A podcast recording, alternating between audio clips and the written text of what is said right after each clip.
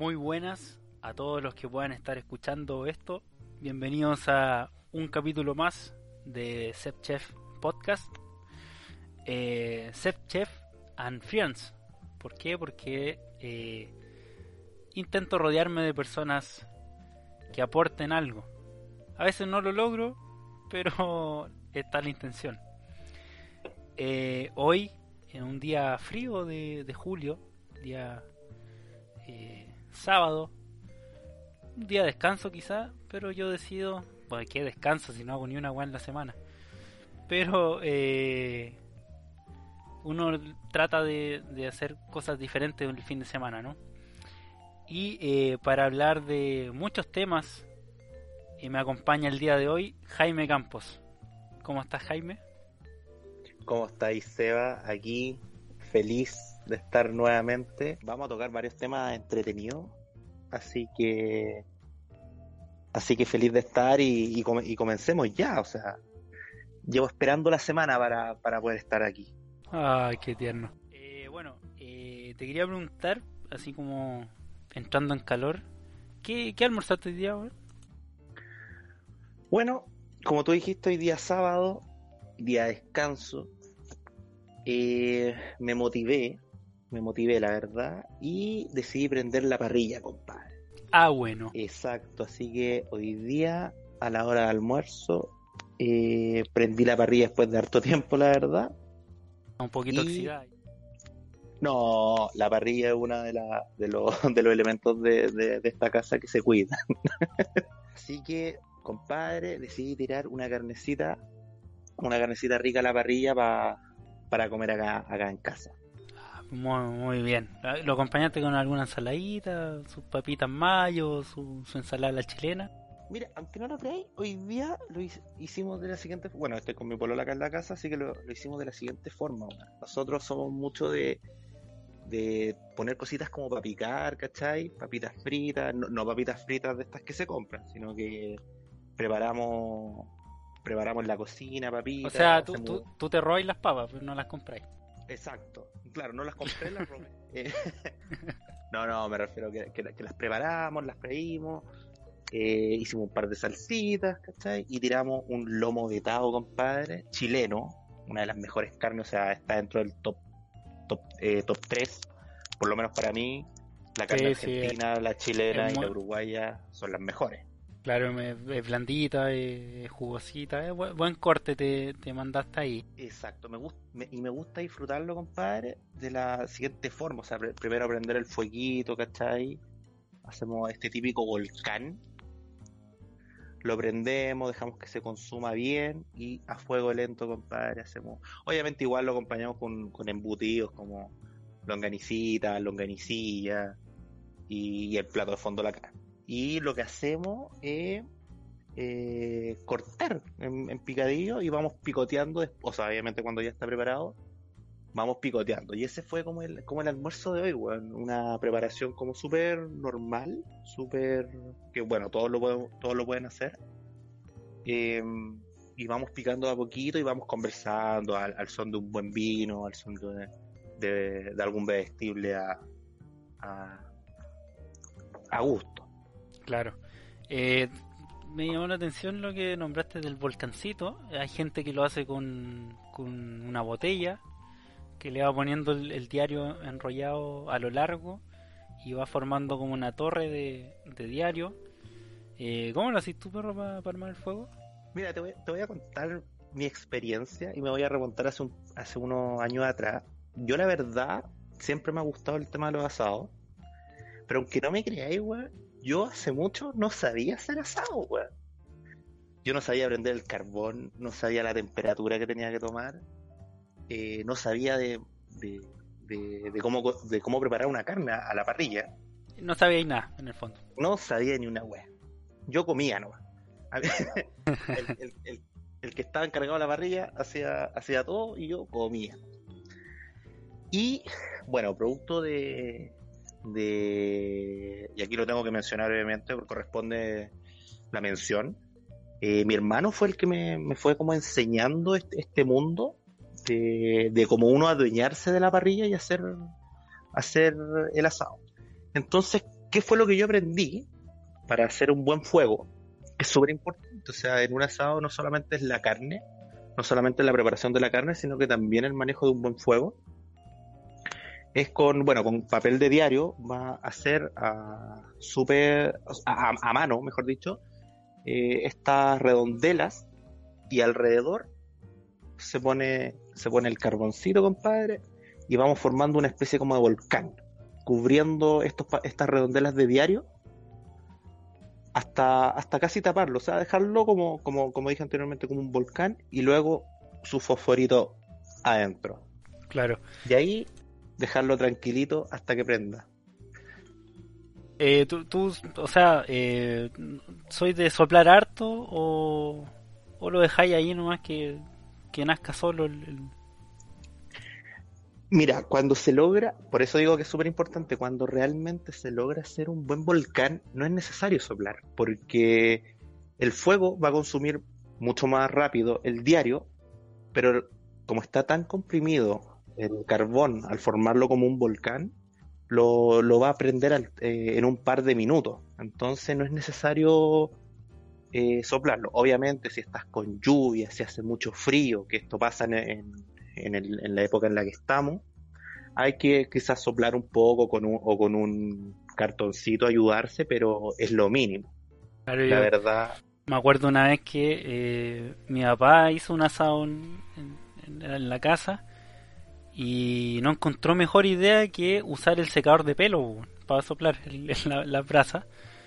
Y eh, bueno, cuánto corto derritió la wea. Eh, quedó como quedó bueno para nada.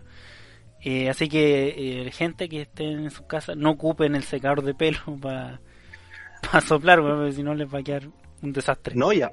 Y aparte que es súper peligroso, o sea, la gente, hay mucha gente, yo lo he visto en varios asados, de que prenden un, un, papelito con, con, aceite, con parafina, y eso obviamente te, tira, aparte de ser muy tóxico, olores que después van a afectar a la parrilla y van a afectar a la carne que estés preparando. Entonces yo como recomendación, eh, al momento de que uno quiera hacer asado, uno se junta a hacer un asado, necesita un tiempo. Siempre es súper importante el manejo del tiempo. Uno no, uno no se junta, se compadrito, a hacer un asado apurado.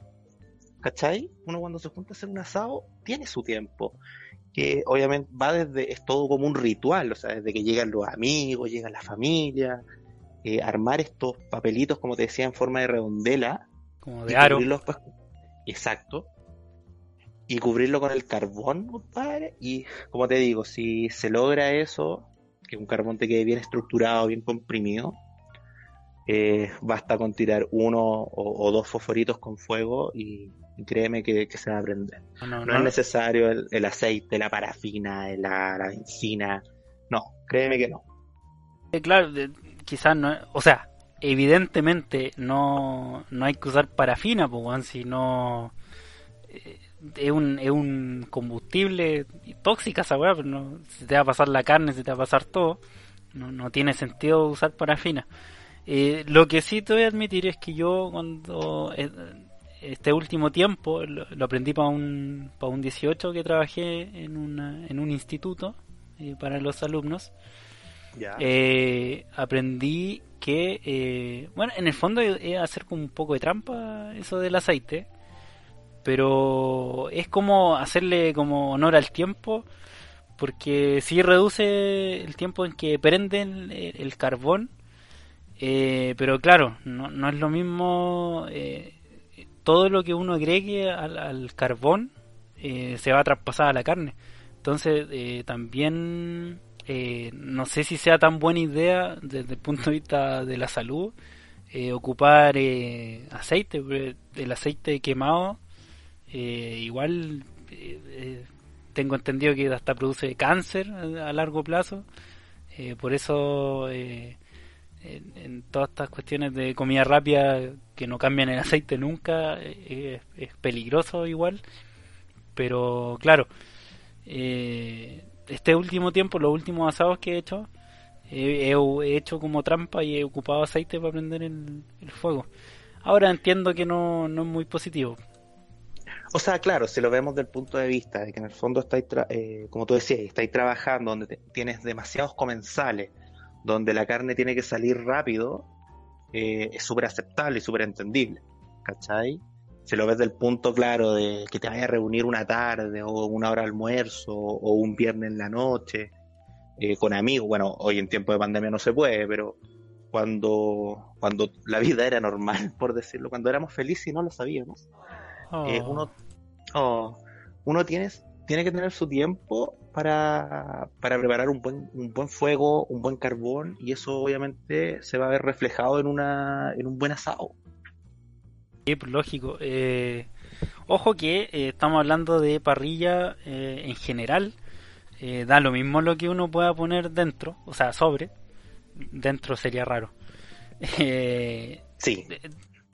Lo digo por eh, quizás gente vegetariana que esté escuchando esto, o vegana directamente, eh, que uno puede poner eh, vegetales eh, asados, quedan muy buenos la verdad, yo muy, muy carnívoro por así decirlo, pero sí me gusta mucho también acompañar, no sé, por la carne o algo, o algo así con, con vegetales asados, quedan muy buenos y y son sanos igual. O sea, la cebollita asada, el pimentón, eh, el zapallo italiano asado queda muy bueno. O sea, por lo menos, claro, soy, ah, de la misma forma soy también más carnívoro, así que casi siempre hay carne. Pero sí también he, probado, eh, también he hecho eh, este tipo de, de, verdura a la parrilla y queda bastante bueno son bien ricos y le, le cambian como, como, el sabor al complemento de todo lo que es la parrilla. Y es bastante, bastante rico. Sí, pues sí, eh, el, el, sabor a, brasa eh, eh, es muy característico y, y rico, pues. es como agradable al, al paladar. Y, y, más si lo, uno lo acompaña con un, con un buen vino, como dijiste tú, ahí se logra lo que es el maridaje eh, que es la combinación o como la armonía entre lo que uno toma y lo que uno come. Eh, y, toda esa suma de cosas hacen que una comida tan simple como un almuerzo o, un asado entre amigos eh, pueda considerarse hasta una experiencia culinaria. Es que claramente, o sea, de hecho, bueno, hay muchos restaurantes en Chile y en el mundo que están dedicados a las parrillas, o sea, son netamente netamente parrilla, eh, carne a la parrilla, carne asada. Eh, me, quedé con lo, con lo que habéis mencionado del... De, ah, tenía retención igual. Sí, retención. es que con esa cara igual... se entiende, se entiende.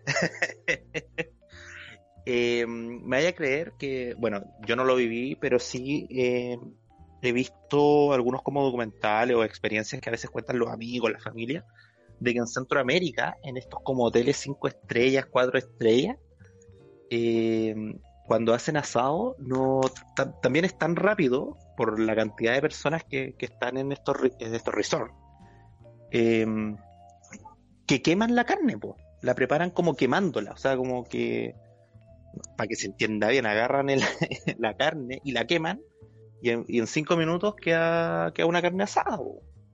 Es otro ritual, es otro, otra experiencia, otro contexto donde todo tiene que ser mucho más rápido, pero los comentarios o la experiencia eh, dicen que queda igual de bueno. Yo no me atrevería a hacerlo. Yo prefiero disfrutar el asado, la experiencia, ese como ritual, pero dicen que queda bastante bueno. Claro, es que ahí entramos ya, ya en temas más o menos técnicos que sería todo lo que eh, se refiere a los puntos de, la carne. Eh, que hay, hay distintos, depende 100% del gusto de las personas. Eh, ya te puede gustar más, más jugosita, más, más cocida, pero yo, así como casi un chef, Eh, mi recomendación es eh, más o menos entre término medio y, y, punto pasado que se llama que la, la, temperatura, uno puede medir la temperatura interna de la carne. Eh, lo ideal es que la carne en su interior, o sea, uno hay venden termómetros como de, carne, uno lo pincha, eh, ojalá en el, en el centro o en el en la sección más eh, gordita, por así decirlo, de la carne, y que la carne tenga una, una temperatura interna de eh, 50, 55, 60 grados Celsius, más o menos. Eh, ese es el término medio. Hay gente que le gusta más, sobre todo lo, mientras, mientras, más mayor, más hecha le gusta la carne, pero es por temas de costumbre quizás. Eh, pero yo soy más de término medio o poco hecho. O, no, no me atrae tanto la, el punto sangrante o a la inglesa, que eso es prácticamente vuelta y vuelta, eh, como a los 3 minutos de cocción. Eh, no, no me llama mucho la atención, no, tampoco no me gustan mucho los crudos, no, pero es una wea personal, para gente que le gusta los crudos, eh, a mí no. Eh, eh, eh, como aquí nos vamos a topar como con dos mundos, porque en el fondo eh, el SEBA se maneja muy bien con el tema de lo, de la, de lo técnico, de, de los nombres como correspondientes. Yo, yo, por lo menos, de lo que tú estás hablando, a mí me gusta el tres cuartos. Que eso vendría siendo como el, eh, la inglesa que le llamaste. No, no, no, no. Eh, muy buena observación que hiciste. La idea de esto es que la gente eh, que esté escuchando eh, entienda los términos que, que quizá uno ocupa dentro de la cocina. Sí, porque me dijiste inglesa, me imaginé que la vaca venía de Inglaterra, bueno, pero no. no, ojalá. No, no sé cómo será la carne de Inglaterra, pero. Eh, a la inglesa eh, se, se, le llama al punto como al primer punto. Son como cinco puntos de cocción de la carne. Yeah. eh, el primero a la inglesa o sangrante que netamente que vuelta y vuelta es cruda en el fondo por dentro pero por fuera está cocinada. El punto que mencionaste tú tres cuartos en verdad no existe eh, es una. Ya. Eh, Va, un... Vamos a aprender, vamos a aprender. Me gusta, vamos. El punto tres cuartos. Eh, lo que tengo entendido yo, tampoco digo que sea así, no. Pero lo que yo sé es que lo inventaron los garzones para vender carne. Como. Mira. la gente tampoco le gustaba la, la carne cruda eh, ni muy cocida, inventaron ese, esa especie de, de, de, de, punto de cocción para hacerle entender al, al cocinero también eh, más o menos lo que querían. Eh, pero eh, en términos como técnicos no existe el punto tres cuartos. Pero la gente lo ocupa y, y, y se entiende sí. igual. Sí, de hecho te iba a hacer el alcance cuando lo mencionaste, porque te iba a decir, pero cuando uno va a un restaurante, ¿cachai? No sé, bueno, a principio de mes, no, no crean que somos buenos de, de, de, Lucas, no, al contrario. Pero cuando uno tiene la oportunidad de ir como a un restaurante, de darse un pequeño lujo, ¿no? el, el, garzón tiende a decirte eh, cómo va a querer su, su carne y te dicen tres cuartos, eh, a punto. Claro. entonces, entonces a, punto, esa, a punto esa... sí existe. ¿eh? Ojo, ese sí, ya. sí es... O sea, como estabais mencionando el tema de los cinco puntos, me imagino que sí, pero es, es increíble como, como uno eh, adopta un término que tú, que en el fondo tú, tú no estás contando que, que es como inventado, pero bueno, para mí siempre ha sido el tres cuartos, que es como casi cocido, pero todavía le queda como la parte rojita, ¿cachai? Que a mí me encanta. De hecho, como experiencia, eh, son las grandes peleas con, con mi polola a la cual le mando un beso, aprovecho, mandarle oh. saludos. No, saludos a la Cami, San Fernandina, igual que yo, así que somos del mismo equipo. Exacto. Ah, el único problema que tiene es que le gusta la carne de suela. Ah, cocida, no, no. cocida, cocida. Que también queda rica, si para qué estamos con weas, si queda rica, ¿cachai? Ay, no, no sé, ¿ah? o sea, pero, que... pero yo me quedo con el tres cuartos, compadre. Yo entiendo, sí. Eh, pero es un tema, como tú decías anteriormente, un tema de gusto, ¿cachai? Un tema de. Sí, pues sí, podemos hablar, eh, cada persona le, le gusta de una forma distinta y, y eso de, del- de inventar, como dijiste tú, pasa en, en, en cualquier orden de cosas. Eh, ahora me, me recordé que está la figura del, del cheque a fecha, que legalmente esa weá no existe, pues. Pero, eh, o sea, uno, uno, bueno, ahora ya no, porque se ocupa más tarjeta de crédito, pero uno cuando pagaba con cheque antes y decía, ay, cheque a fecha, y la, al que tú le pagabas se comprometía a no cobrar el cheque hasta llegar a esa fecha, pero le- legalmente él podía cobrar la weá el otro día o en ese mismo minuto. Pasa lo mismo con el tres cuartos, eh, con la champán, que, mencioné en- por ahí en un capítulo, que eh, en realidad o técnicamente eh, es vino espumante, no champán. Pero la gente ocu- ocupa estos, estos términos para referir, bueno, y pasa también con el confort, con la toalla nova, con... En, en en fin, Claro, con muchas claro, que, uno, que uno adopta un nombre a un término que quizás no corresponde, pero todos lo, lo entendemos de esa forma, ¿cachai? En el Es mundo como- me, escapo un poquito, súper cortito, claro, uno me escapo un poquito de lo que estamos conversando, eh, si lo llevo al mundo de la publicidad es como, no de buena forma lo voy a explicar, pero es como el insight, que es como, en el fondo, algo que se está, nos estamos apropiando, algo que todos entendemos de alguna u otra forma, pero que en realidad tiene, tiene un sinfín de, de términos, un sinfín de, de, de, de- temas, ¿cachai? De, de orden, que uno lo, lo interpreta de, de una u otra forma, ¿cachai? Claro, son acepciones que uno tiene, eh, nociones, eh, que cada persona son distintas dependiendo de la realidad también que uno tiene. pues, sí. Habrá gente que le habrá dicho toda su vida papel higiénico al confort, pues, pero no sé. Exacto.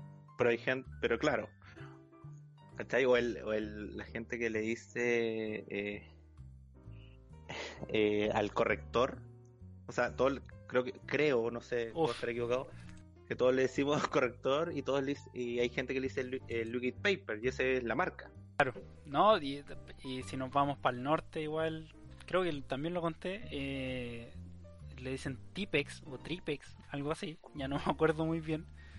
Y, pero es para lo mismo, me- Es un tema de cultura, de región, de ciudad, de, de- de también es un tema de, de, de traspaso de generaciones. ¿cachai? Como, como, como no sé, pues, eh, si tu abuelo le llamaba eh, confort al confort, pasó a tu papá, tu papá pasó a ti, va a pasar a los hijos, pero en realidad, como tú decías, es papel claro.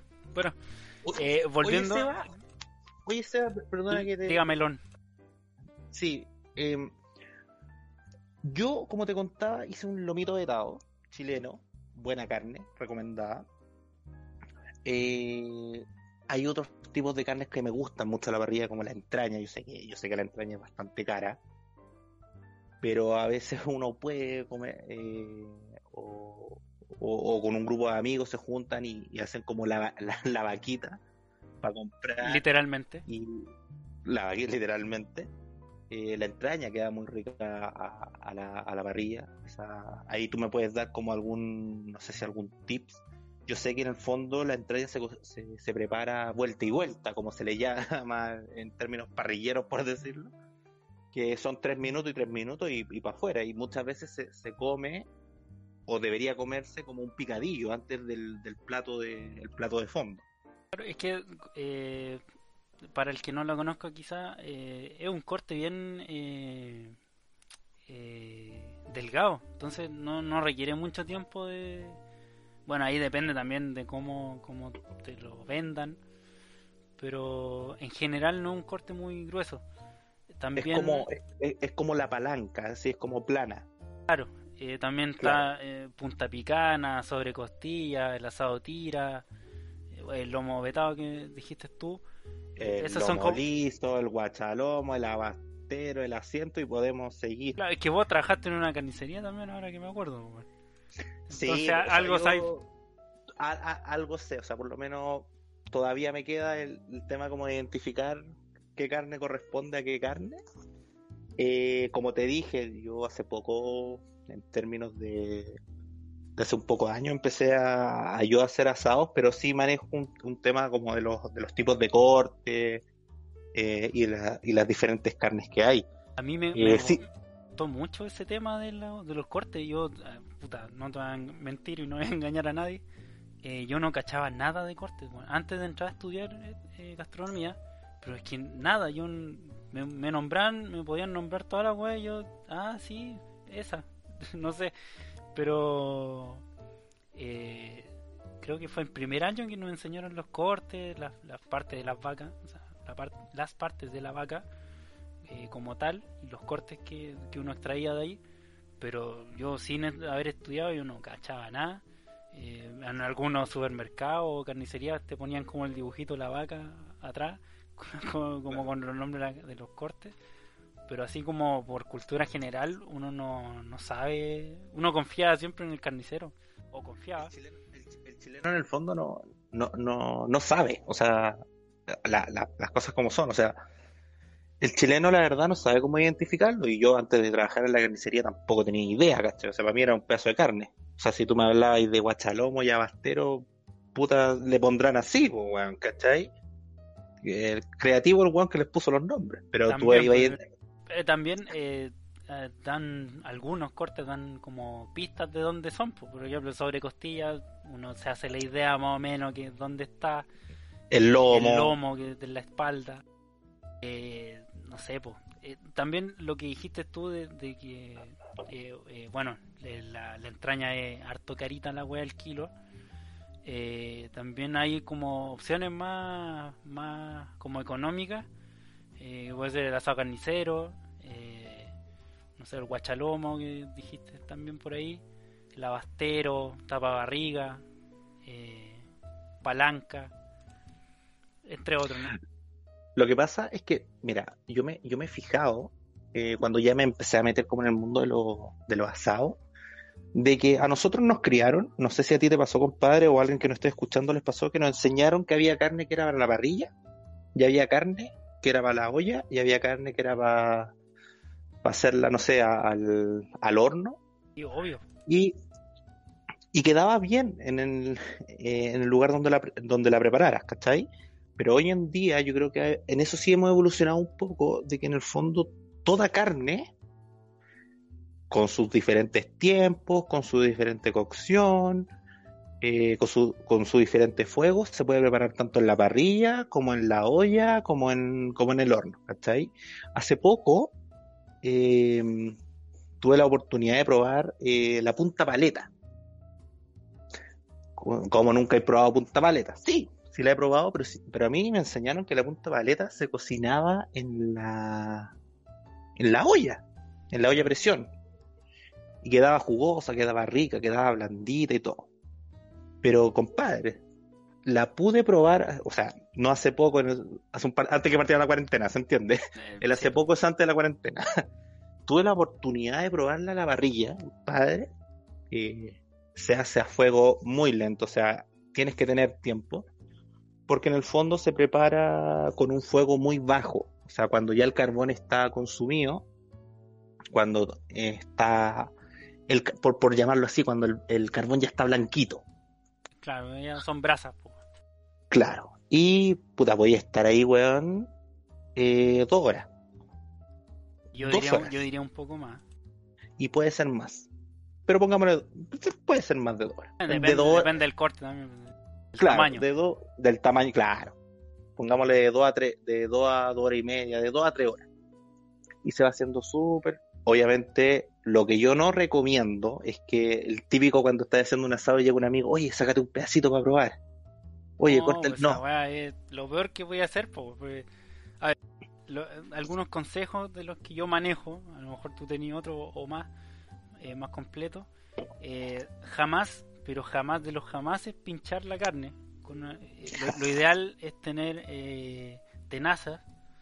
eh, o, o si no hay tenaza con dos cucharas hacer la suerte de tenaza pero jamás pinchar la carne porque eh, se pierde todo el jugo eh, interior, que en el fondo es sangre, pero que al cocinarla se queda con, con un sabor agradable, eh, se pierde, se, le hace una fuga de, todo eso y al final la carne te va a quedar seca. Mientras más eh, punciones la hagáis, más seca te va a quedar.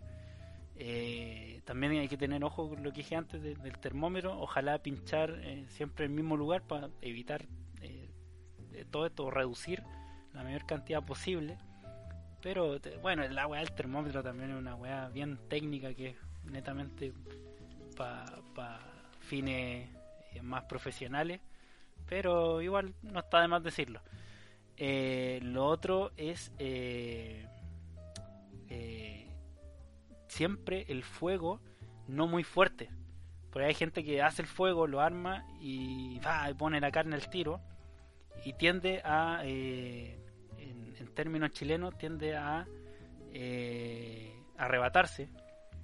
Esto es que queda eh, puta, muy cocinada o quemada derechamente y por dentro te queda cruda.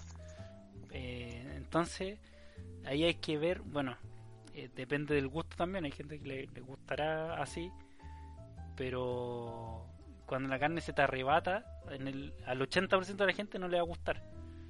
Eh, entonces hay que evitar todo eso, hay que el, fuego para usarlo para cocinar hay que esperar un tiempo eh, que, baje la temperatura, pues, tampoco uno puede cocinar a, a 300 grados o, a 250 todo el rato porque la carne se te va a secar, se te va a quemar, no va a quedar un asado blandito, jugoso no sé si tenía algún otro tip. O sea, o sea, yo creo que ese es un tip súper importante y que, y, que, y que pasa. Eh, como tú dijiste en algún momento, eh, el tema del asado es una experiencia, es una especie de ritual. Eh, el, asadero, el, el que le gusta hacer asado, me va a entender. Por ningún motivo pinchar, por ningún motivo pinchar. O sea, las pinzas están hechas cuando ya la carne está lista para que tú te... En el fondo un tenedor con el cual tú te apoyas para cortar la carne. Claro. Por eso cuando ya está preparado. O, o lo utilizas que en el fondo cuando tienes, cuando tienes un corte bastante grande y tienes que separarlo en trozos. También eh, en ese caso sí se puede usar. Porque en el fondo, pero estáis mostrando las limitaciones y vas a cocinar. La, idea, la idea es cortar y tener toda la carne del tamaño que uno desee antes de empezar a cocinarla en el, en el proceso de limpiar, pues eh, hay cortes que hay que limpiarlo, hay que sacarle un poquito de grasa, tiene mucha. O sea, para mi gusto, ojalá nadie le saque la grasa, porque esa, es como la gracia que tiene la carne eh, a la parrilla. Eh, o no sé, pues se le puede retirar un poquito de nervio que pueda tener.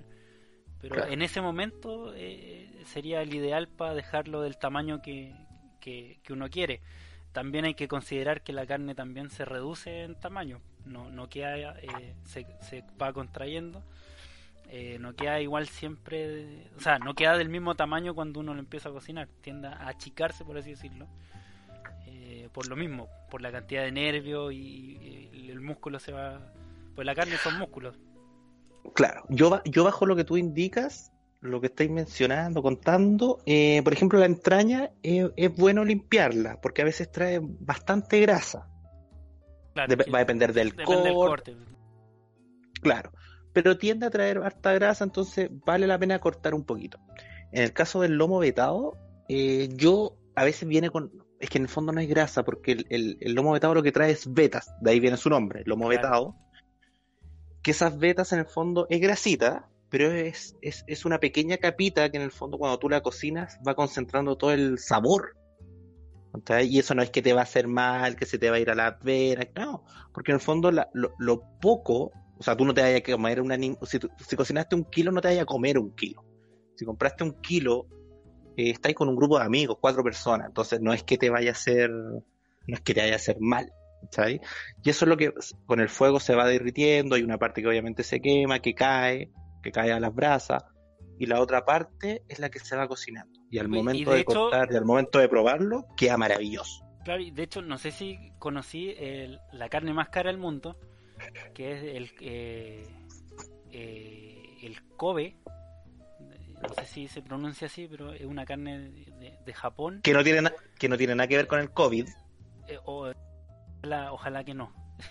pero a lo que iba es que esta carne eh, se le ve mucha grasa, mucho, mucha, eh, para que la gente me entienda, son como muchas venitas de grasa, eh, pero es, por, bueno, por algo es la carne más cara del mundo. son de, de, vacas, o sea, no sé si, no, no son de vacas, son como de una especie de, de ¿cómo se llama este animal culiado? De, como... Yo tenía entendido que era de vaca, pero... Es que porque no es eh, búfalo. No, no, no, no, no. Es de Guayú. Ah. Sí, sí, sí, sí. Y eh, esta, esta carne es única porque la, la vaca Guayú eh, la crían en Kobe, que es una, una, ciudad de Japón, si no me equivoco.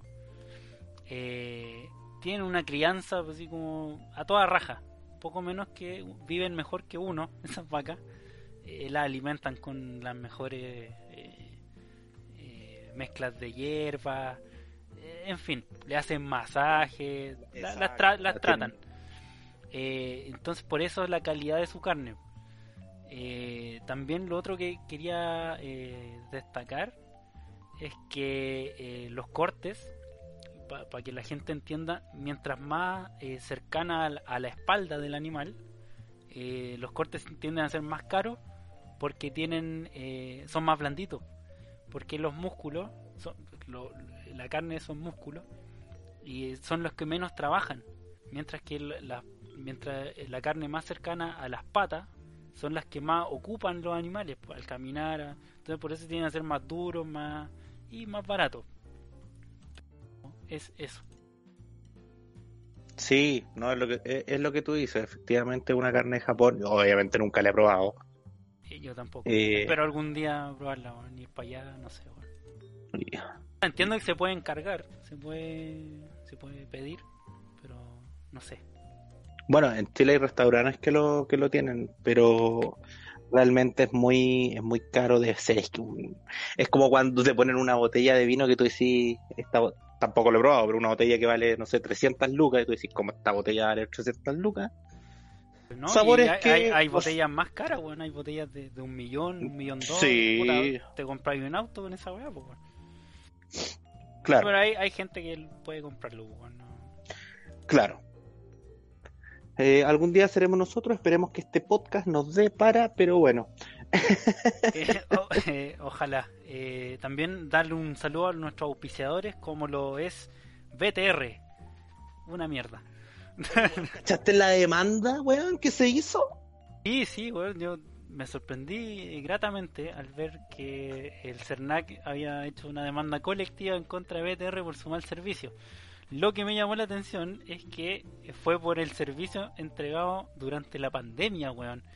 Y yo que recuerde que ocupo en la casa, mis viejos han contratado BTR desde que tengo uso de razón o desde que existe la web de compañía y siempre ha sido cornetera. Entonces no sé por qué los demandan por el servicio entregado durante la pandemia, weón, si siempre han sido caca. Bueno, esta semana eh, tuvimos buenas noticias. No sé si eso es bueno o hay que preocuparse, porque después de cada wea buena viene un terremoto más o menos. Así que eh, a juntar agua. No. Eh, sí. Ah, lo otro que te iba a decir, ya para ir como cerrando el tema del, de los asados, que estuvo bien bueno y me dio hambre. ojalá a septiembre llegar con posibilidades de hacer un asado como corresponde. un consejo de de como gastronómico de una salsa que en este caso eh, eh, bueno es, la, típica quizás que mucha gente conoce que es la salsa barbecue pero que yo invito a, prepararla uno mismo más que comprarla hecha. Eh, esto sería anote señora señora en la casa con o sea uno lo puede hacer con ketchup pero yo prefiero, yo a título personal prefiero con eh, tomate asado, queda mucho más rico. Ojalá asado en la misma parrilla. Eh, pero eh, si no, si no quiere hacer esa pega titánica, lo puede hacer con ketchup. Y al ketchup usted le agrega una cucharadita de miel o azúcar rubia, o pueden ser ambas. Eh, también un chorrito de vinagre de manzana. Puede ser del otro vinagre, pero yo prefiero el de manzana porque es más dulzón, es más, tiene un sabor más agradable, no tan astringente. Eh, y eh, lo más importante y lo que le da el sabor a, a- la salsa barbecue, que es la salsa inglesa o humo líquido, que lo, lo venden en el supermercado, no, no es muy difícil encontrarlo. Eh, en el formato de como de la salsa de soya, en la misma botellita. Eh, puede encontrar la salsa inglesa o eh, el humo líquido que le llaman. Y entonces uno va mezclando todos estos ingredientes y, y es todo muy a gusto. Yo no hay como una, o por lo menos yo no ocupo una receta est- estandarizada porque es todo de ir mezclando todos estos ingredientes e ir probando cómo te gusta a ti. Quizás te gusta más ácida, te gusta más dulce, te gusta con más sabor ahumado, te gusta, no sé, ahí uno va a ir probando y esa es la gracia de la cocina también, ir, probando, ir inventando nuevas cosas. Eso es lo que me gusta más de la, de, de la cocina. Y eh, eso sería entonces, amigos, eh, una receta fácil, eh, muy poco tiempo de realización, para que puedas acompañar ya sea tu asado o tus eh, otras preparaciones que fuesen hamburguesas, quedan muy, muy buenas. Eh, pueden ser papas fritas, no sé, lo que uno quiera, lo que uno se le ocurra. Eh, ¿Te gustó, Jaime? Oye, buenísimo, compadre.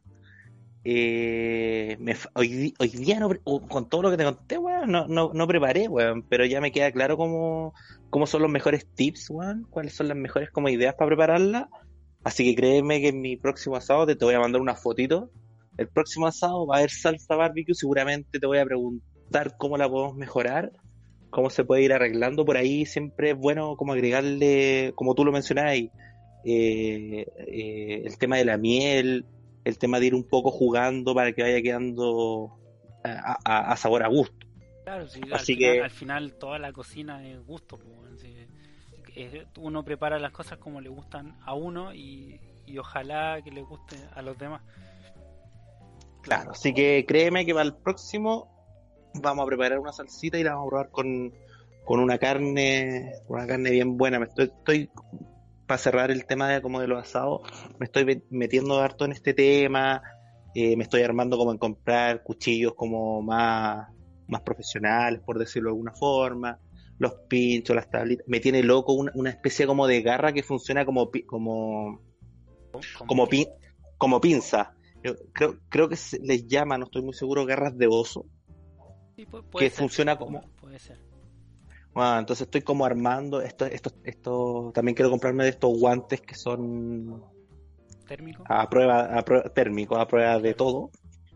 Entonces me estoy armando bien con el tema, así que vamos a seguir creciendo. Yo estoy aprendiendo, estoy en el punto de que estoy aprendiendo, he ido mejorando, perfeccionando y también me estoy armando, compadre. Muy bien. Eh, eh, lo otro que te es pura práctica. eh, Esto es puro. eh, en el fondo es echar a perder se aprende. Eso, esa es la cocina. Eh, te pueden quedar cosas bien, te pueden quedar cosas mal. Pero la idea es ir perfeccionando todas las recetas que alguno haga, o- o sea, que uno haga. eh, en, en el fondo es pura práctica y eh, hay que ser perseverante. ¿no? Exacto. Y Muy bien, eh, llegamos eh, a una nueva sección, ¿o no, Jaimito? Exacto. ¿Cuál era la nueva sección? Puta, weón. Minuto de ira, pues, weón. Ya, espérate. Pero el minuto de ira lo presentabas tú o no? ¿O estoy mal? No, tú, pues, weón. Yo después, el, Yo- yo... después, el mira lo que aprendí. ¿Y a dónde venía la wea de, y la Las noticias ven después. y las noticias las digo yo? Sí. Parto yo. Sí, Ya, perdón. ya. Ya, Ya. ya, perdón. Vamos. Retomamos. Oye, Jaimito y, y- No, puta. Ya, ya empecé mal. Y, eh, y llegamos a, a una nueva sección, ¿o no, Jaimito? Exacto, señores. Estamos eh, con esta nueva sección. La estamos implementando y espero que les guste. denominada el minuto de ira, eh, donde cada uno puede hacer su descargo con algo que le molestó, que vio en la semana, que le pasó, eh, criticar lo que quiera, tiene su minuto por cronómetro, su minuto por cronómetro para criticar lo que realmente quiere decir, que nadie lo, lo cohiba, que nadie lo, lo frene, que diga es, que no haya censura, exacto, esa era la palabra que andaba buscando, estimado. Que nadie lo censure, que diga la weá que quiera y abra los fuegos usted, pues el dueño de casa, pues maestro. Y no hay ningún problema. Eh, y eh, partimos ahora.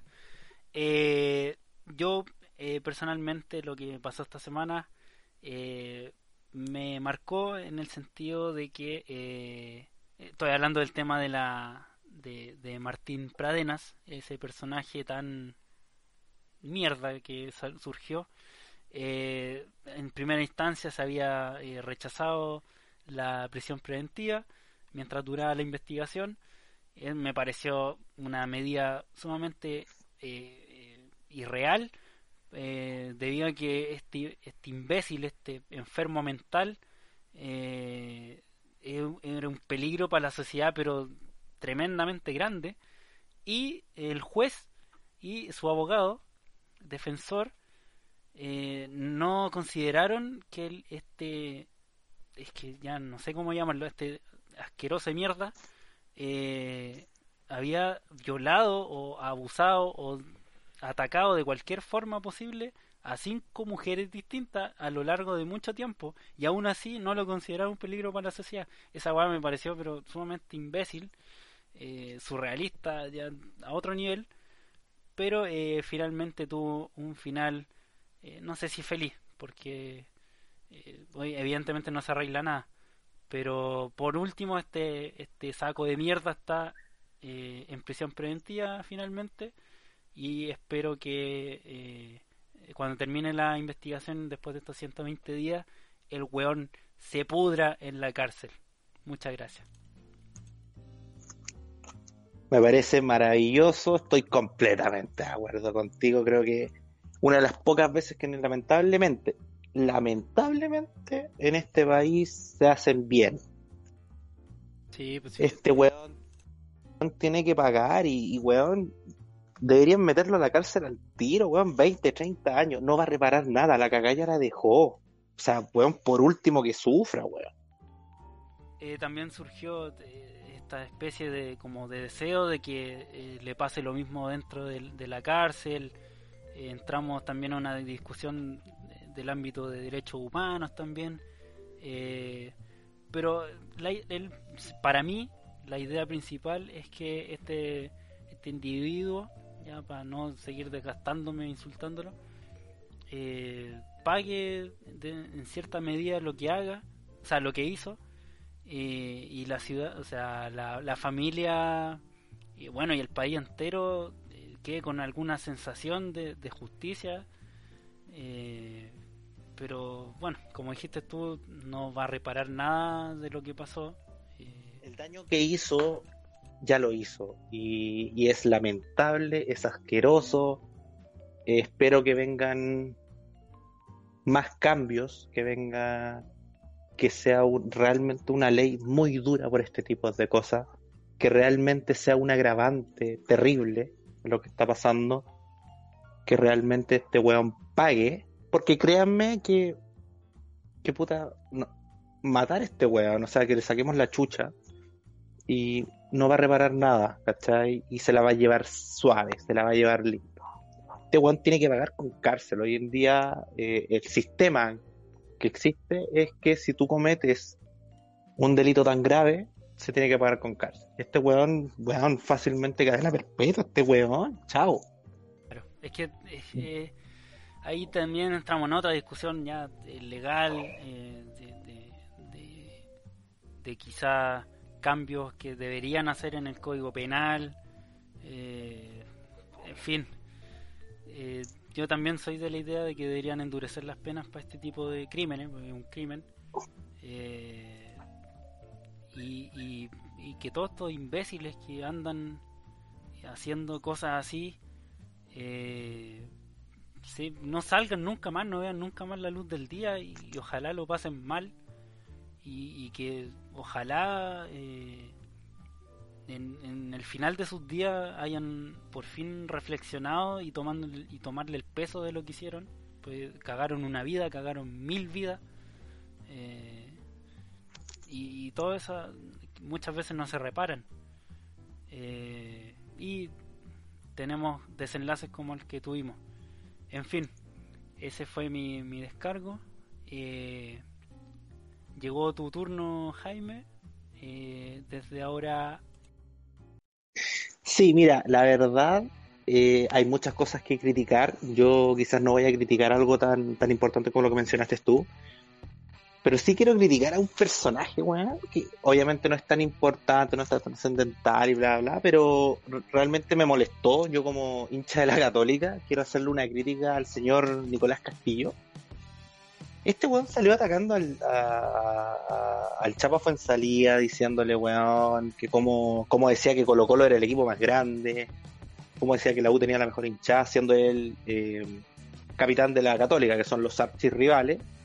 Bueno, cuando el Chapa dijo eso a nadie le importó, weón. No era algo importante, no era algo trascendental, es algo obvio, sabemos que la U tiene una gran barra, sabemos que Colo Colo a, a raíz de los años ha ganado muchas más copas que el resto de los equipos y lo que causó la polémica, en el fondo, fue, fue la crítica de Nicolás Castillo. Weón, esta weá la dijo Milovan Mirosevich hace 10 años atrás. La dijo Gary Medel hace 10 años atrás y no pasó nada. Entonces, amigo Nicolás Castillo, con todo el respeto que usted se merece, eh, dedíquese al fútbol, amigo. Dedíquese a jugar, dedíquese a alentar a su equipo, dedíquese a, hacer las cosas bien y no a criticar a un compañero y no a criticar al resto porque realmente lo único que genera es polémica, es problema, problemas internos que realmente no valen la pena, compadre.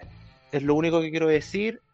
Eh, me molestó bastante sus comentarios y creo que al final quedó en nada. Bueno, Guarelo, weón, te huevió. Compadre, Guarelo está acá arriba. Esos son mis descargos estimados. No sé si estoy dentro del tiempo, si es que no, me pasé. sí, no, estamos muy bien en el tiempo, no te preocupes. Eh, y claro, yo también vi esta noticia. Bueno, eh, yo no soy hincha de la Católica, soy de Colo Colo. Eh, pero yo entendía al Chapa en el sentido de que él quiso, porque esto no fue que el weón, el Chapa se levantó un día y dijo, ah, voy a, voy a declarar esto.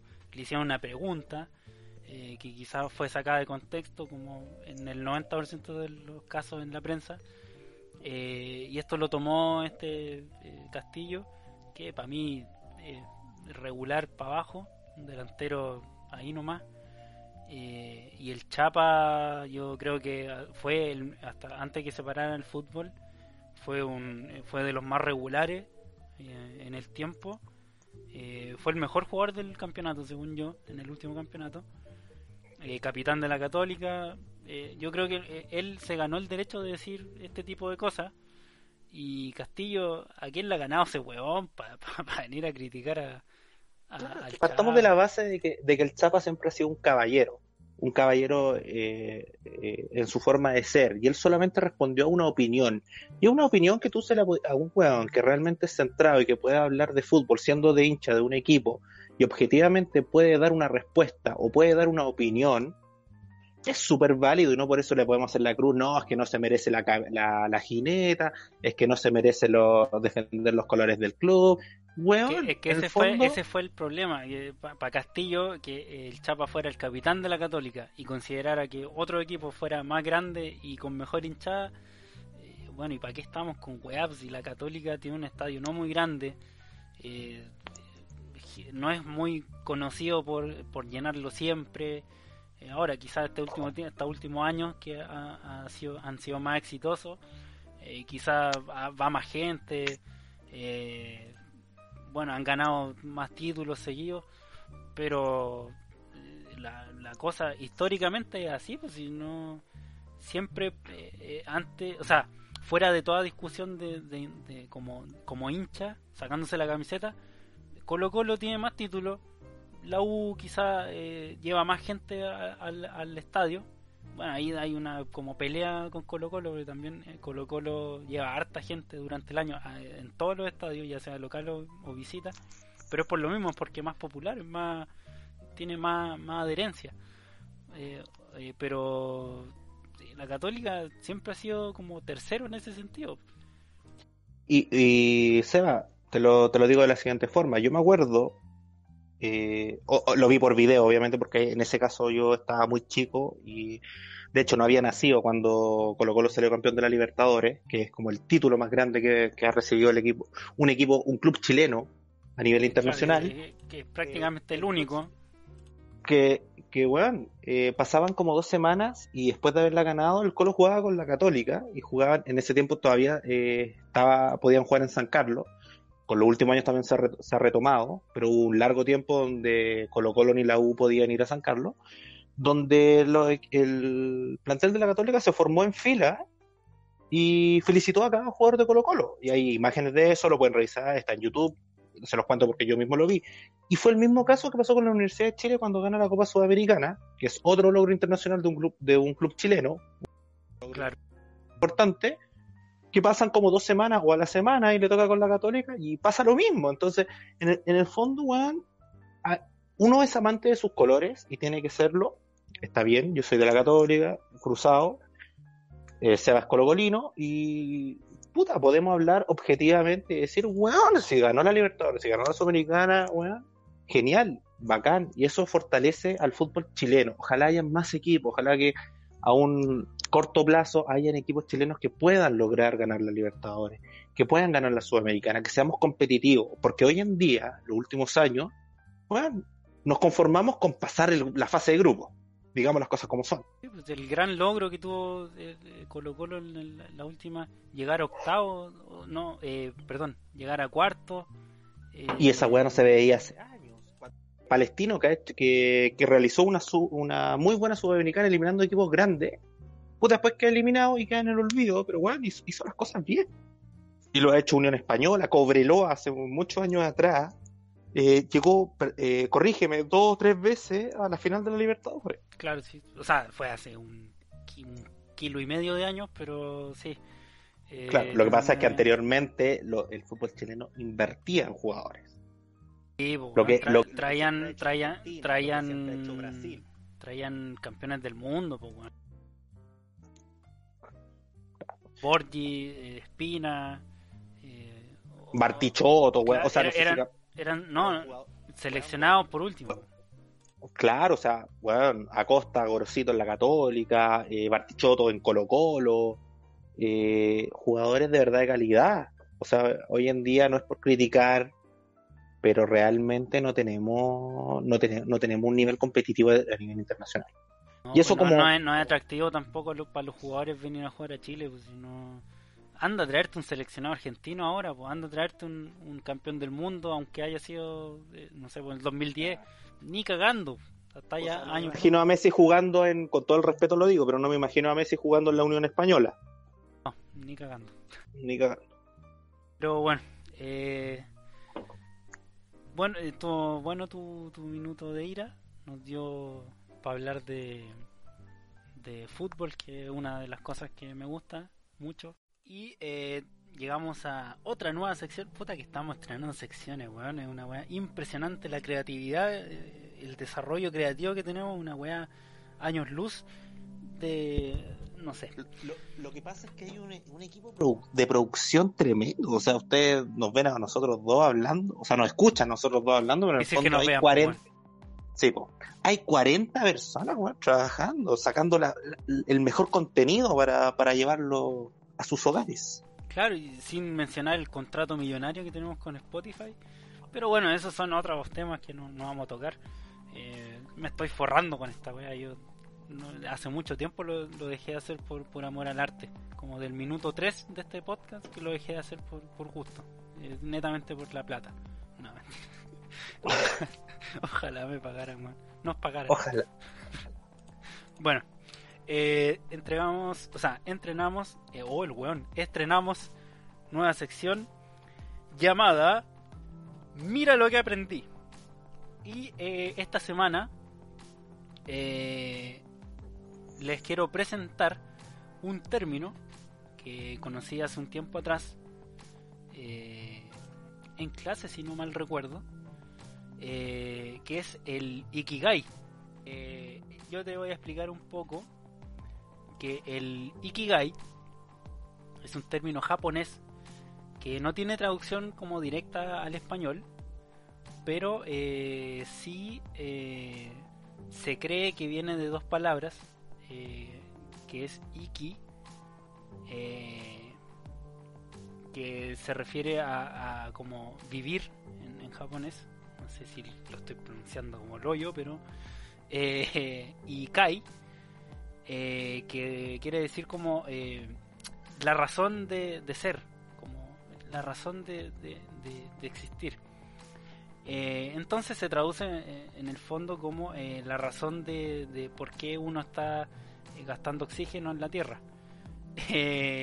y este concepto como se divide en, como en cuatro grandes esferas que, son el, lo que uno ama, lo que el mundo necesita y eh, lo que te pueden pagar por, por lo que tú haces eh, y lo que eres bueno, en lo que eres bueno. Eh, cuando se cruzan esta, esta esfera, por ejemplo, lo que tú amas y lo que el mundo necesita, nace el concepto de la misión, es decir, lo que, el por qué uno hace las cosas,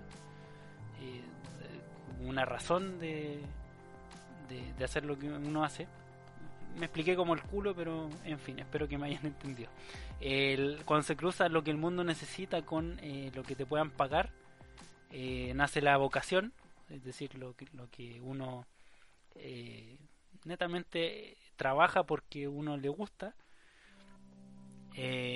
Cuando se cruza el, el tema del pago con lo que uno es bueno, nace la profesión, o sea, uno se hace profesional en algo eh, aplica técnicas, conocimientos extra, que el, común de las personas pueden tenerlo o no, eh, y eh, cuando se cruzan lo que eres bueno y con, el, con lo que tú amas, nace la pasión. Y mira qué bonito el tema de la pasión, porque cuando uno hace las cosas, en este caso, cuando uno trabaja en algo y lo hace con pasión, uno lo disfruta más.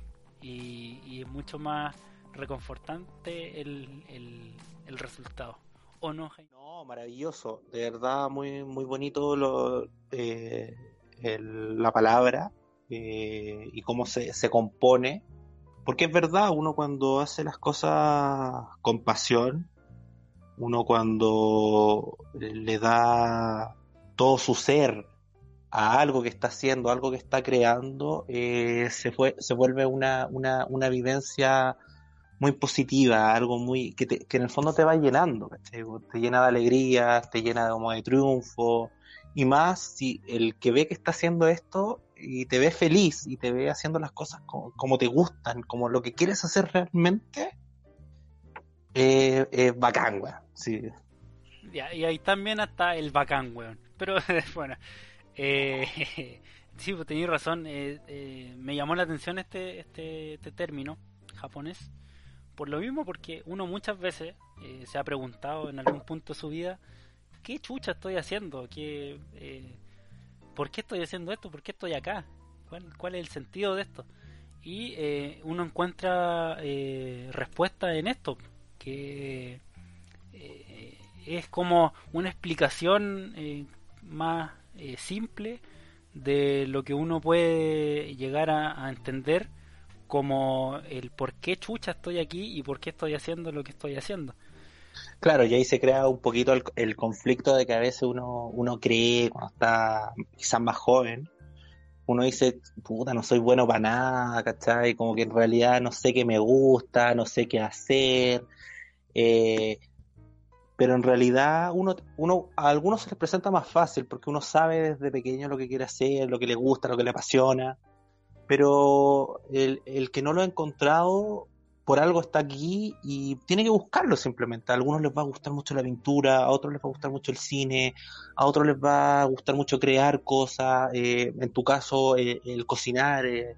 A mí me llama mucho la atención y algo que admiro de ti, Seba, compadre, Eh, eh, oh, ese amor, esa pasión por la cocina, por indagar, por seguir investigando, porque tú en el fondo a ver, uno tiene una pega, uno tiene un estudio, ¿cachai? Y por eso se informa, pero cuando ya lo empiezas a hacer en tu tiempo, en tu tiempo donde puedes compartir quizás con familia, con amigos, pero también le das un pedacito de tiempo a seguir informando, a seguir indagando, a seguir probando, demuestra que realmente es algo que te gusta, algo que te apasiona, y más encima que eres bueno, porque tú te das cuenta cuando eres bueno no solamente porque lo haces, sino que porque tu alrededor te dice, oye, wow, que te quedó rica esta wea oye, que te quedó rico lo que cocinaste, oye, que oye que nunca había probado esto, weón, y quedó bueno. Claro. ¿Cachai? Me gusta. Eh, eh, primero, gracias por, por tan lindas palabras hacia mi persona.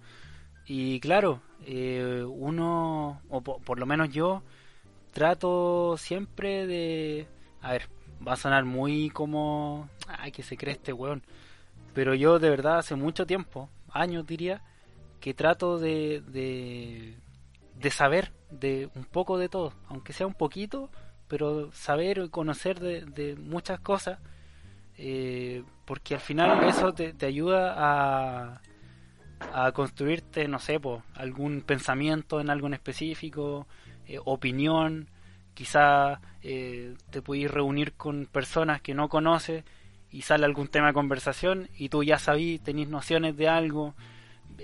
yo lo veo más por el tema de utilidad yo soy un weón bien práctico para mi weas. Eh, trato de que todo sea como útil o, me sirva para algo. Eh, y no sé, es un tema eh, personal. Pero sí, y bueno, y según yo, para mí, todos deberían hacer lo mismo. Deberían, no sé, profundizar un poco más de lo que ya conocen para así ser, no sé, ya sea un mejor profesional o una, un weón interesante para conversar, no sé, eh, hay muchos aspectos que, que se pueden ver. Claro, es exactamente lo que tú dices. Es profundizar en, en los temas, en vivencias, en experiencias y, y uno, uno, como persona, en el fondo. Uno, no sea ser experto en bueno, salvo que estudie muchos años algo, pero uno no, hacer, no sea ser experto en algo con, lo que yo estoy diciendo, pero sí te va a aportar, te va a aportar algo. sí, es súper importante destacar para que no para que no cree, eh, se creen como confusiones de que no necesariamente necesitáis ser un profesional para saber algo, sino que es solamente la pasión y la garra que tú, que tú pones en algo. Por ejemplo, yo no soy un profesional de, las parrillas, como lo estábamos conversando anteriormente, pero puta, hoy en día te puedo decir que sí sé, que sí sé manejarme y que sigo aprendiendo y que voy a seguir mejorando. ¿Cachai? Claro, y un poco lo, que digo siempre, eh, lo que yo estoy estudiando, sin desmerecer a nadie, eh, pero yo creo que la base de todo, bueno, y de todas las carreras, todas las profesiones, eh, o, u oficios es que la práctica, la práctica te lo da todo. Hay, hay gente que no ha estudiado jamás gastronomía y cocina a la raja. Eh, el mismo, nuestra abuela, nuestras mamás, nuestros papás. Yo, yo, diría que mi papá cocina súper bien para pa no haberse dedicado a eso. Hace buenos asados. Puta, mi mamá ni hablar como cocina eh, yo creo que nunca voy a cocinar igual que ella, por más técnica y conocimientos que tenga. Eh, pero bueno, también un poco hueá personal, eh, de gusto. Pero eh, hay gente que sin tener estudios realiza cosas que y lo hacen bien. No, no, no necesariamente se requieren años de estudio para. pero también. tener una buena idea, es súper importante. Mark Zuckerberg. Es un weón que se le ocurrió. Bueno, también dicen que se lo robó, pero bueno, no sé.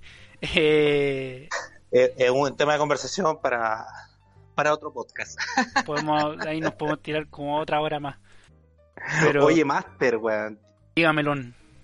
Eh, quiero, quiero hacer como, una especie de comentario, eh, una explicar algo. Eh, para toda esta gente que nos está escuchando, que son millones de millones a nivel internacional, Que quizás... un, un saludo a, a Australia que nos están escuchando de ahí. Me acabo de inventar Sí. el país, pero no importa. acabo eh, eh, acabo de, de cómo se llama de acordarme de, un- de una persona que nos escribe de, de Lituania Eh, entonces estamos llegando bastante lejos y por escucharnos y por estar atentos siempre a Spotify o a redes sociales a veces se pierden un poco de las noticias de lo que está ocurriendo y me gustaría eh, presentar esta sección también también nueva sección ¿o no? Oye, para la, para la máquina creativa, weón. Es que estos productores, weón, de verdad, se lo, se lo- hay que subirle el sueldo a estos weones. De verdad. Están va- trabajando como chinos, weón. estos weones. Sí, weón. Vamos, vamos a subirle el sueldo a estos weones. Porque Eh, eh, realmente. eh, ¿Es racista decir trabajar como chino? No sé, pero asumo, yo lo digo desde el punto de vista que Pero- positivo, ¿ah? pero, que- eso, que- pero eso es el lado positivo, ¿cachai? O sea, no, no, no es racista, o sea. En fin, bueno. Quiero presentar una nueva sección, compadre. Como estaban tan preocupados del podcast, de lo que estamos haciendo en Instagram, de que nos perdimos por una semana, pero ahora volvemos con todo, presentar esta sección de las noticias. Las noticias freak, las noticias importantes que ocurrieron durante la semana. Y quería comentarte, weón, no sé si cachaste que hace dos semanas, no, miento, una semana y media atrás más o menos, casi dos semanas, eh, weón, se vieron delfines, weón, acá en, en Viña, weón. No sé si, si viste las imágenes, bastante impactante como una, una decena de, de delfines estaban, weón, nadando en, en Villa del Mar, algo que no se veía hace muchos años.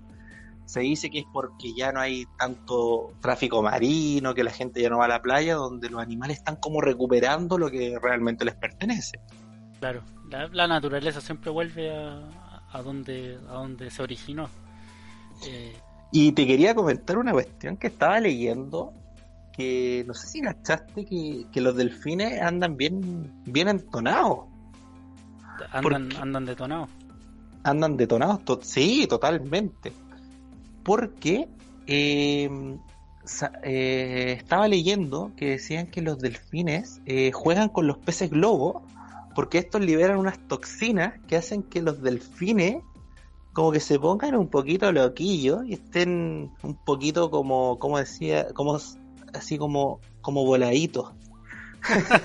no sé si me explico, como un poquito así como pásalo para acá, pásalo para allá, y se van pasando entre los grupos de delfines, este pez globo, que libera toxinas cuando lo tocan, obviamente se, se infla, y crea como una especie de que los delfines se, se drogan, weón.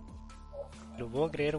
Yo, eh, bueno, eh, varios amigos que nos estarán escuchando se sentirán identificados con los delfines, eh, más en este sentido. Eh, básicamente pues, le echan la wea al pan en vez de fumársela, prácticamente. Pero curiosa la wea, eh, uno, uno pensaría que el hecho de drogarse, ya, ya sea para cualquier fin recreativo no sé, eh, propiamente los humanos, pero podemos ver que no, pues, eh, llega a otra especie. Exacto. Tal cual como tú dices. Tienes como tienes por ahí como otra noticia que nos pueda como como refrescar la memoria de lo que pasó esta semana, aunque estuvo bastante movida. Eh, pero efectivamente, amigo Jamie, eh, no sé si cachaste que eh, siete comunas de la región metropolitana eh, salieron de la cuarentena y entraron a fase de transición. Esto en el marco de eh, este, este, esta especie de plan paso a paso que creó el gobierno. Yo no sé quién chucha le pone los nombres a estas weas de planes, pero son como súper como infantiles, no sé, se me hace raro. Como ya vamos de la manito paso a paso, vamos. Eh, no sé, weón, es muy, muy extraño. Que no te extrañes si tiran un hit con Daddy Yankee y Luis Fonsi, pasito pasito, pasito pasito. Con este gobierno no me, no me, no me sorprendería nada. Eh, con el brazos cortos que tenemos como jefe. Eh, pero, en fin, me llama la atención que estas siete comunas eh, netamente son del sector oriente de la capital. Eh, llámese Las Condes, Vitacura, eh, Ñuñoa, eh, Lo Barnechea, en fin. Eh, ellos eh, precisamente, eh, bueno, como conocimiento público, ellos fueron los que trajeron este virus a Chile, con los constantes viajes al extranjero, eh, suena súper clasista, o sea, eh, no, clasista no, suena como súper eh, resentido, pero finalmente estos hueones fueron los que trajeron, dejaron la cagada en Chile y ahora son los primeros en salir de cuarentena. Eh, otro punto que me llama la atención es que eh, yo creo que en esta weá no va a resultar. Eh, pasar de, a una, de, cuarentena a una fase de transición, yo creo que les va a quedar la cagada y vamos a tener que volver a la cuarentena. ¿Por qué? Porque según yo se apuraron mucho. Eh, es muy luego para sacar a la gente a la calle. Todavía hay muchos casos activos.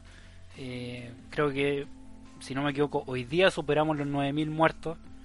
Eh, y creo que no se le está tomando el, el peso suficiente a todo esto. Y considerando que ya llevamos eh, cuatro meses prácticamente encerrados, o deberíamos, eh, es- esto es como apurarse y, cagar todo. Así es. Creo que es muy prematuro el la, condición que, que están colocando. Creo que es muy, muy pronto, la verdad. Porque esto no significa que, que el virus ya no está. Al contrario, el virus sigue estando y todavía estamos en una época donde el virus se concentra. Eh, creo que es muy prematuro la, la medida. Pero bueno, como Sí, dirían sí, por ahí, nada que hacer.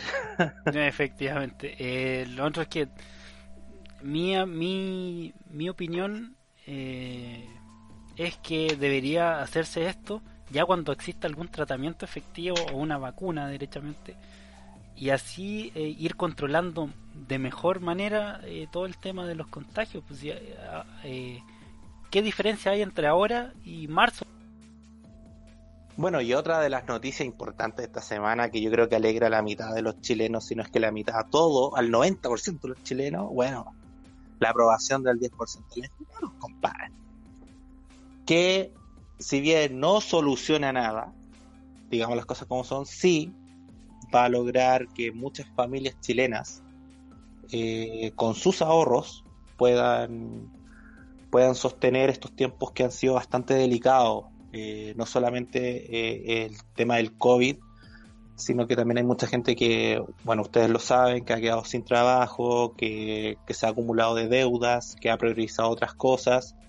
Eh, y yo creo que es un bien al, al fin que, que va a aplicar a, a todas las familias. Realmente es muy importante y también seamos muy consecuentes que, que, lo que, que lo que cada uno de los chilenos pueda sacar o pueda obtener a través del trabajo que, que han hecho eh, durante toda su vida, eh, poder ocuparlo de una forma que, que, pueda pagar, sostener alguna deuda, eh, eh, reforzar eh, quizá el tema alimenticio eh, y realmente es algo súper importante que nos conviene a todos.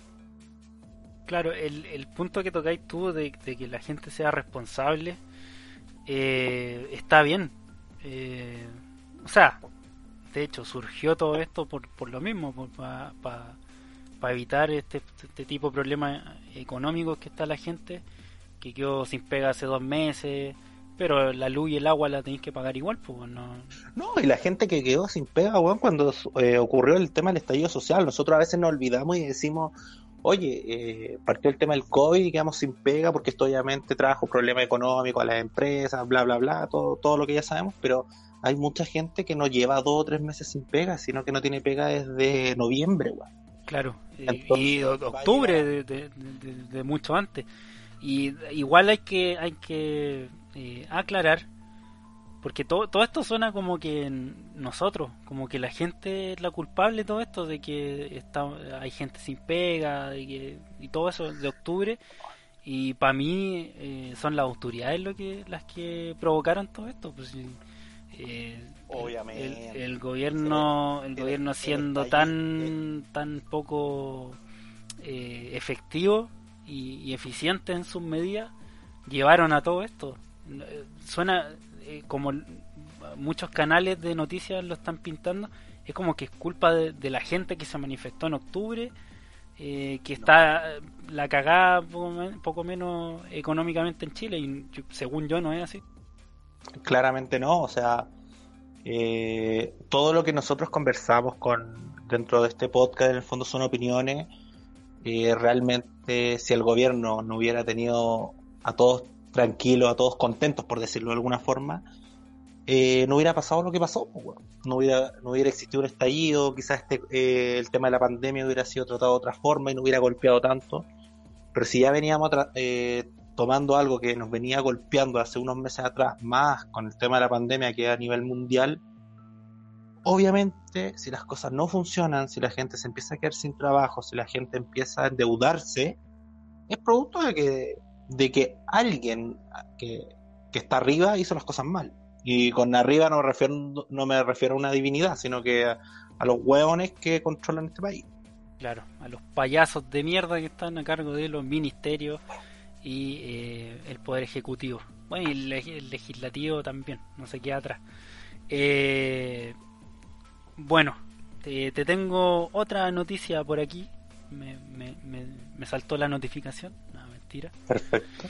Eh, que habla de José Miguel Viñuela, este animador que en un programa en vivo, si no me equivoco, yo no, no lo vi, vi la noticia después, eh, le cortó el pelo a un camarógrafo eh, del mismo programa, evidentemente no era otro, eh, le cortó el pelo sin, sin este quererlo. Como fue bastante incómodo la situación, porque el camarógrafo como que, pensó que era una broma, le hacía el quite a este, a este imbécil, y finalmente le agarró el pelo con, fuerza y se lo cortó finalmente. Eh, lo que me parece que esto se daba mucho en como en, el pasado, como hace 20 años atrás o más, o un poco menos también. Eh, no sé, en programas como Mecano, eh, que este mismo personaje también hacía cosas así como humillar a otras personas. Eh, bueno, los que tienen más o menos nuestra edad se acordarán. Eh, pero es como fuera de tiempo todo esto, de, tratar mal a una persona en un programa en vivo eh, y más con algo así como personal, como un corte de pelo, es como muy fuera de lugar y raro. Pues. Claro, a mí lo que, lo que me llama mucho la atención es, bueno, obviamente no corresponde. Eh, detrás de estos programas siempre hay una pauta eh, es muy difícil que haya una improvisación. Entonces, em, siento que, bueno, de hecho salió el, si no me equivoco, el director de, Mucho Gusto, eh, diciendo que por favor, antes de que ocurriera esto, que no lo hiciera, e igual lo hizo. Entonces, obviamente, el que a Viñuela, que, que por lo menos hace, antes de que pasara esto, era un personaje, entre comillas, querido, eh, pasó a ser el, el enemigo el enemigo pasó a ser eh, una persona que, hoy en día no es querida por, por, hacer este. No sé si. Me imagino yo que se trató de hacer el chistoso. Eh, trató de hacer una humorada. Que, te podía hacer el chistoso, pero. No sé, no pasando ya a nadie, pues, bueno, si. Algo tan personal, o sea, por lo menos para mí, como el pelo, que no sé, Juan, yo no sé qué haría con alguien haciéndose el chistoso eh, no sé, me pasara la máquina y me dejara un pelón solo por hacer un chiste. Yo no sé de, de cuántas formas distintas mataría a ese weón, pero eh, no sé, muy raro. Lo que, lo que, pasa es que lo que, por lo menos lo que yo creo, mi opinión, eh, va más allá de un corte de pelo, sino que es la forma como, si tú lo analizas, eh, humilló a una persona, una persona que no es pública, es un camarógrafo, lo humilló. Entonces esas cosas son muy, muy rechazables, obviamente, y que no, no corresponden, la verdad. Así que Viñuela, de verdad, yo sé que él, salió pidiendo disculpas, pero no te podía hacer el afectado. o sea, ahora se hace el afectado, claro, porque lo han criticado. Eh, hubo unos días que no el mucho gusto, y pero bueno, o sea, el daño ya lo hiciste. O sea, hay que ser muy cuidadoso con lo que hoy en día se hace y se dice, porque realmente hay otra persona detrás Por último, córtate el pelo tú, pues, weón. Si te querías hacer el chistoso, córtate el pelo tú. No, no agarré un camarógrafo y le corté el pelo. Claro, si te querías hacer el chistoso con eso, eh, ponte en ridículo tú, humíllate tú. Bueno, como yo hago casi siempre en todos los carretes, pero ese es otro tema. Eh, ojo que también eh, eh, vi por ahí, ahí ya, bueno, como todo lo que veo en internet, creo un cierto porcentaje, no, no lo creo 100%, pero leí por ahí que el camarógrafo no era una blanca paloma tampoco, po, porque salió una chica denunciándolo que lo este sujeto, el camarógrafo, que se llama eh, José Miranda, creo, si no me equivoco, eh, este sujeto la psicopateaba, eh, le eh, tenía actitudes violentas con su hermana, la seguía al trabajo, la llamaba para molestarla. eh, en- en el fondo le hacía como una especie de. No, no una especie, le hacía violencia psicológica. Eh, se pegó con. Se agarró combos con, con, con el cuñado de esta chica. eh, en fin, el one era un, payaso más o menos. eh, y en el fondo eh, toda la gente lo tenía como víctima eh, después de que pasó esto del corte pelo pero al final era un weón eh, bien como las weas en el fondo en, en su vida Nadie privada. sabe para quién trabaja, como dice el dicho. O sea, la verdad, sí, yo también leí esos comentarios. La verdad, bueno, nefasto. Pero, como tú dices, eh, la, por lo menos el comportamiento de Viñuela no, no corresponde. Y, y si hizo todas estas cosas, este el camarógrafo tampoco corresponde. No, claro, si una, una cosa no quita la otra, pues que, que, que este imbécil sea un, un saco wea en su vida privada no le da derecho al otro imbécil que le corte el pelo o, o lo humille de cualquier otra forma. pues, al final eh, está en un matinal más encima que ve mucha gente, eh, no sé, bueno, ya... No, y aunque no lo viera nadie, no, no, no corresponde. Sí, pues sí. Es que no podí eh, traspasar ese límite de, de huevear a alguien. O sea, eh, yo te puedo hacer una talla a ti, yo te, no sé, te puedo decir mil cosas que al final eh, son tallas, pues son quedan en, en la broma. Una, porque hay confianza, te conozco de años. Eh, Claro, otra, eh. no sé, son cosas que sé que no te van a doler de verdad. Eh, no sé, pues, te puedo decir, oh, puta que soy feo, weón. Pero, no sé, pues, pero queda- quedan en la talla. Sé que a lo mejor eh, tú no te consideráis feo, no sé. Eh, No, no, si lo soy bastante. De hecho, mi polola me lo, re- re- me lo dice todos los días, es increíble. Y no, sí. no, mentira, no. no, no, no, sí. a mi polola, no. No. No. O sea, igual no, no sospecháis cuando le dan arcadas cuando te da un beso. No, no, a mí me, me llamaba mucho la atención que tenía que comprar espejo, weón, como dos veces al mes, weón, porque se rompía, pero yo pensé que era que había una filtración, pero bueno. Oye, la, la, la talla añeja que tiraste guante, los espejos, weón. Pero, Eh, bueno. pero, pero, pero no pasa, no pasan de moda. Bueno, Eh, en fin. Eh, Así que si necesitan comprar espejos, a mí me hacen descuento, soy cliente frecuente. en la entrada del Easy del Home Center tienen la foto de este weón, eh, comprador del mes. Eh, 800 lucas en espejo. Exacto, ¿no? Y, y está la tarjeta Jaime Campos, por si la quieren sacar, no hay problema. Descuento, de hecho te lo van a... Despacho gratis, weón.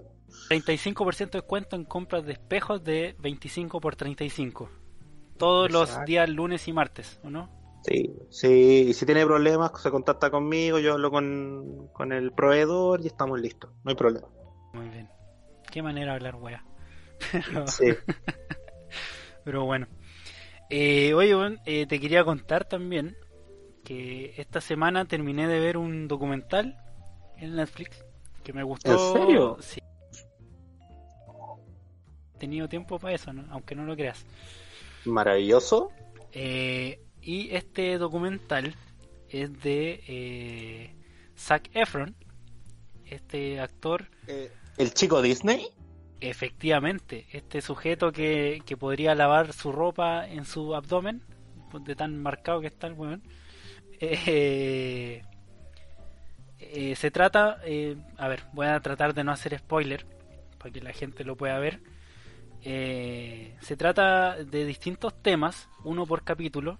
No, no es muy larga, los capítulos no son muy largos tampoco, pero hablan de un tema en específico relacionado con el medio ambiente, eh, lo sustentable, eh, tema eh, ecológico y el, el, el, tema, el aspecto que me llamó más la atención a mí por, por, por lo que estudio y lo, a lo que me voy a dedicar es que en cada capítulo también habla un poco de la, de la gastronomía porque va visitando distintos países y en cada país eh, habla de alguna de alguna preparación o de algún de alguna forma de, de cómo preparan la comida allá eh, es muy interesante eh, lo acompaña un, un amigo ahí que no me acuerdo el nombre pero eh, tiene un podcast también un gringo que tiene un podcast de los superalimentos que son estos tipos de vegetales o, o, cereales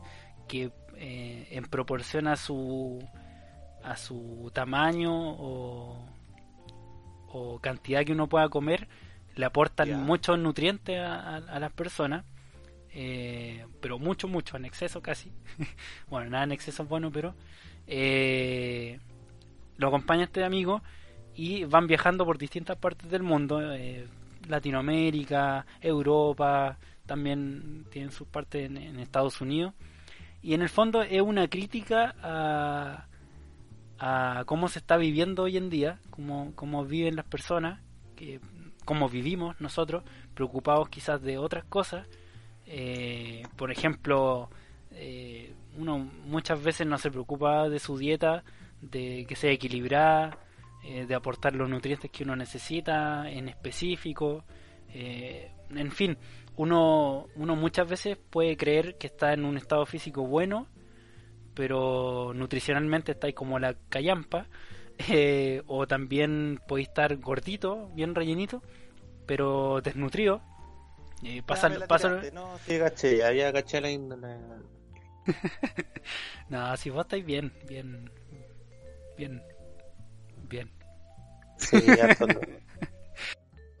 eh, a lo que iba es que me, me, me pareció un, un, documental bien interesante. Eh, aparte que este bueno es, es, como bien carismático, es chistoso, tira, tira sus tallas de vez en cuando. Eh, entonces eso, te recomiendo y le recomiendo a la gente este documental llamado Con los pies en la tierra de Zac Efron. Vamos a anotar eh, de Zac Efron y eh, bueno un documental eh, para analizar más que más que para solamente ver porque este amigo también Zac mi amigo personal llega a conclusiones muy interesantes también con respecto a su vida eh, y cómo la está llevando y a su alimentación en fin un muy buen Oye, documental Oye, solamente para que, para que repitas por si no por si no alcanzaron a notarlo, ¿cómo se llama el documental? Eh, con los pies en la tierra.